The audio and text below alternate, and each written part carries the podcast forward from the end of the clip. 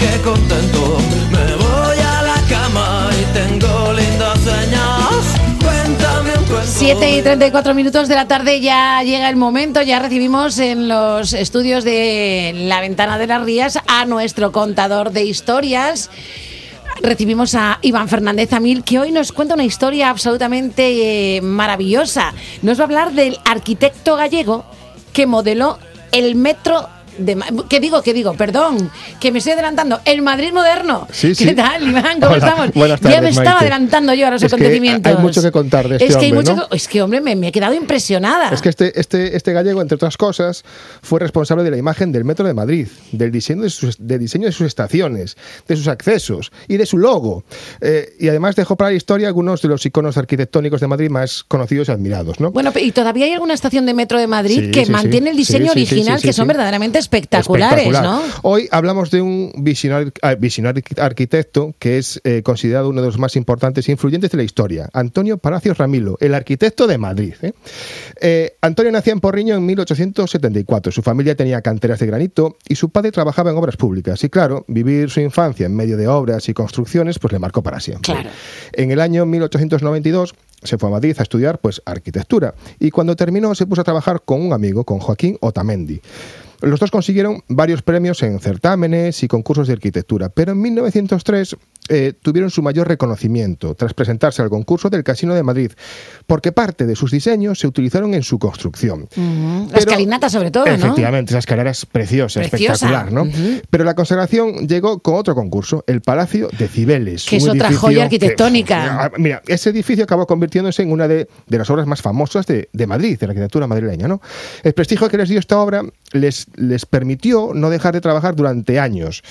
Otro de sus grandes proyectos fue el espectacular Palacio de Maudes, que es la sede de la Consejería de, Consejería de Transporte y Vivienda de la comunidad, y que comenzó siendo un hospital de jornaleros, que es espectacular, es precioso, precioso. ¿no? Precioso, precioso. Eh, y como decimos, nunca dejó de trabajar. Este hombre hizo varios edificios en Mondariz, en el balneario, el Banco Español del Río de la Plata, que hoy es el Ins- Instituto Cervantes, eh, el Círculo de Bellas Artes en la calle Alcalá, que es precioso. En fin, decenas de edificios, palacios, viviendas, todo.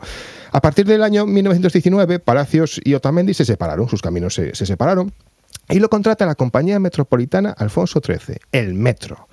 Donde Antonio se convirtió en leyenda, en leyenda, ¿eh? así, pero así de claro. ¿eh? a, a lo grande. A lo grande. El gallego diseñó los interiores, interiores de las primeras estaciones de metro de Madrid, organizó sus accesos y definió la estética de las primeras líneas. Palacios también diseñó la estación eléctrica de Pacífico, que era la de mayor potencia instalada en España y que llegó a proporcionar energía a Madrid durante la guerra civil. O sea, cuidado, ¿eh? Eh, La huella de Antonio en el metro sigue vivo. Porque en algunas estaciones aún se conserva en perfecto estado lo que hizo, ¿no? Por ejemplo, podemos ir a Tirso de Molina y pensar que esto lo hizo este Exacto. señor gallego de Porriño. Exacto. Por ejemplo, una de las más conocidas es la estación Fantasma de Chamberí, ¿no? También. Que es una de sus mayores obras para, para Metro, ¿no? Antonio, además, para hacer esta obra, se inspiró en las, de- en las estaciones de París. Eh, y dicen, dicen que es una de las estaciones de Metro más bellas del mundo. Oh. La de la estación Fantasma de Chamberí. Eh, bueno, es preciosa, es espectacular, ¿no? Palacios, además, consiguió algo complicadísimo, que la gente no tuviese miedo a viajar bajo tierra. Claro, imagínate en aquellos Claro, años, ¿eh? meterte en el subsuelo. tal, claro. eh. ¿Cómo lo hizo? Pues utilizó pues lo contrario a lo que había habitualmente. Tonos claros, luminosos, luz, ¿no? Claro. acabados brillantes. ¿Y qué hacía eso? Pues conseguía que evitar la sensación de agobio y de claustrofobia. Además también diseñó el primer ascensor del metro, que se instaló en la estación de Gran Vía y se eliminó en el año, año 1970. La estructura que lo tenía era un templete que lo cedieron, la, a Madrid lo, cerró- lo cedió a Porriño, su ciudad natal. Pero en los años 90 intentaron que volviera a Madrid. Nunca lo consiguieron. Aún sigue en Porriño. Además, bueno, eh, Palacios... hizo- Santa Rita, Santa Rita, lo que se da no se quita, pues amigo. Sí, sí, sí, además, claro, el templete es precioso, ¿no? Además, Palacios hizo otra contribución histórica, porque fue el creador de un icono urbano conocido en todo el mundo, el logo de Metro de Madrid. Su diseño fue tan tan perfecto, ¿no? Que, que casi no ha sufrido variaciones en sus más de 100 años de vida. Eso es por algo, ¿eh? Espectacular. Sí, ¿no? sí.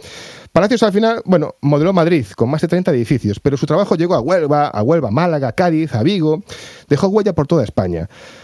Pero bueno, Antonio al final pues fallecía en el año 45 con 71 años y con su muerte pues bueno, desaparecía uno de los arquitectos más, más valiosos del primer tercio del, siglo XX, ¿no?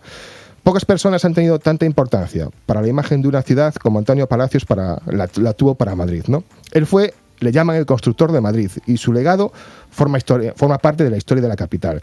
Sin él, pues Madrid no se entiende. Pues una maravilla de historia que vamos a poder re- mm, releer y disfrutar en Historias de Galicia que nadie te había contado. Gracias, Iván. Gracias, Maite. Hasta la semana que viene. Ok. Señoras, señores, gracias por la compañía. Se quedan con más ventana en la SER. Hasta mañana.